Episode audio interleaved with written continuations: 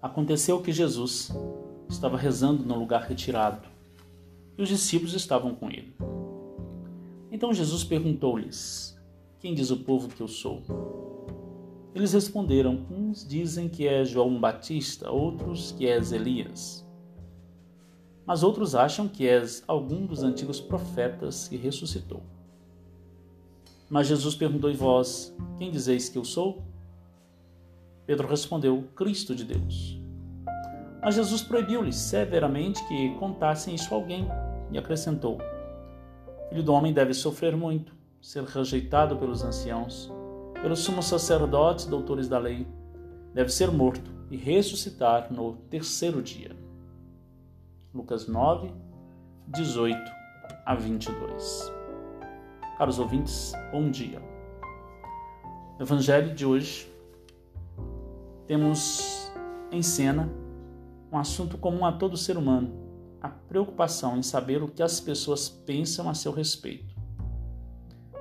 Parece estranho isso para um líder, mas, na verdade, é algo muito importante ter essa preocupação. Não como mera vaidade, mas como modo de ver o que precisa ser melhorado para que a missão atinja o seu objetivo. Tendo posse disso, passemos então aos três pontos deste evangelho. primeiro ponto: a cena se passa no momento de revisão. Jesus está rezando e os seus discípulos estão com ele. Cena importante ensina a necessidade de parar, de revisar metas, objetivos, rotas, caminhos, instrumentos utilizados, etc.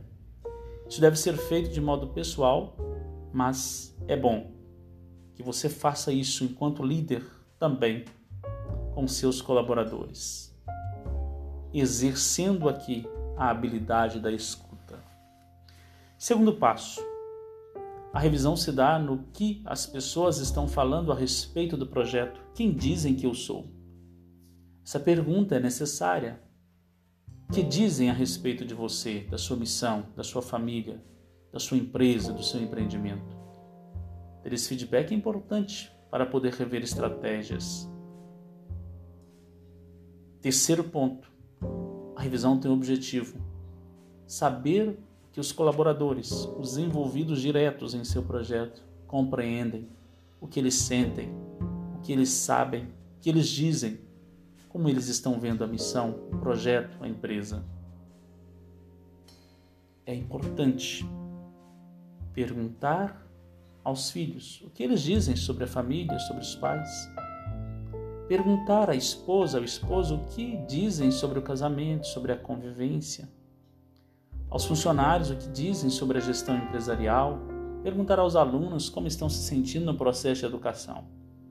Saber, enquanto líder do executivo, do legislativo, como está a sua missão, etc.